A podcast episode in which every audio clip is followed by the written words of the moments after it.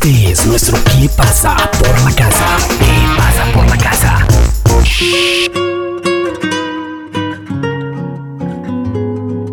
¿Cómo me gusta Mon Laferte? La verdad es que cuando uno lo pone así como que suena un poquito a borderline, un poquito como a la frontera del sonido de Latin Roll y la frontera de, lo desconocido de la música popular y la ranchera.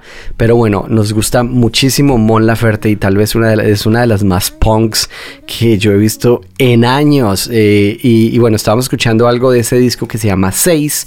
Es un disco que salió el año pasado y la canción que estábamos escuchando hace, hace inmediatamente unos segundos eh, hace parte de este 6 y se llama Aunque te mueras por volver. Y estábamos escuchando a Mon Laferte porque hablando de la bandería real y de festivales con un caché o con muchísimo dinero invertido, también dos días se trata de el Vive Latino que empaca maletas y se va directamente para la tierra de Enrique Bumburi. Va a haber un Vive Latino el 2 y el 3 de septiembre en Zaragoza. De hecho, Enrique Bumburi tendría que hacer parte de este cartel que mm, la verdad es que si usted juntara Cordillera con este Vive Latino México tendría el Dream Team de los festivales de la música en, en, nuestra lengua, ¿no? 2 de septiembre en Zaragoza, Terciopelados, Babasónicos, Coquemaya, Dengue, Dengue, Dengue desde Perú,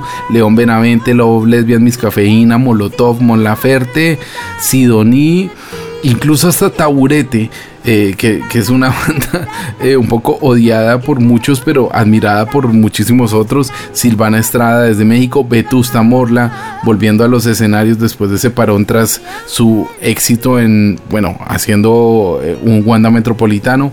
Y el día 3 van a estar nada más ni nada menos que Café Tacuba, Instituto Mexicano del Sonido, Iván Ferreiro, KCO, Bebe, Amaral, Leiva, Little Jesus, Miquel Erenchun, Norte Fusible, Jimena Sarillana y hasta Rubio y la contrabanda. O sea, es, es se puede estar. No, no, yo creo que no, no hay un cartel más completo. Ojalá les vaya bastante bien porque este Vive Latino fue cancelado el año pasado y ya había sido anunciado desde hace un par de años.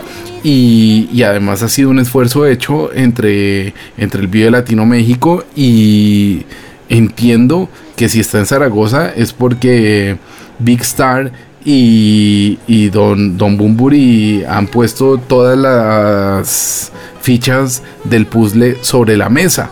Con lo cual, bueno, esperemos que vaya bastante bien porque queremos tener Vive Latino para largo en, en, España, así como está pasando con el Primavera Sound en otras latitudes y así como está pasando con, y ha ido pasando con, con los Lollapaloozas y con los Sonars en diferentes lugares de Latinoamérica y con los Cosquines que también están pasando por diferentes lugares de, Latinoamérica y del mundo, pues está muy bien que el Vive Latino aterrice en España. Gran oportunidad también para ver a, Iván Ferreiro, qué será la vida de Iván. Yo creo que estaban grabando un disco en, Galicia em, hace, hace poco. Y, bueno, también para ver otro tipo de otro tipo de otro tipo de cosas eh, interesantes como la gira de Babasónicos en, en, un festival tan grande como este o la vuelta de Café Tacuba a España después de la pandemia, ¿no? De hecho, la gira de Café Tacuba está pasando por todas partes. Es un poquito más larga que la de Carlos Vives y está pasando por muchísimos lugares a nivel europeo. Así que qué ganas de, de ver a Café Tacuba. Me los voy a perder esta vez. Pero Mr. J le dejo muy recomendado que ya sea o se pase por el Vive Latino en Zaragoza o esté hablando con el Café Tacuba cuando pasen por Madrid o por España.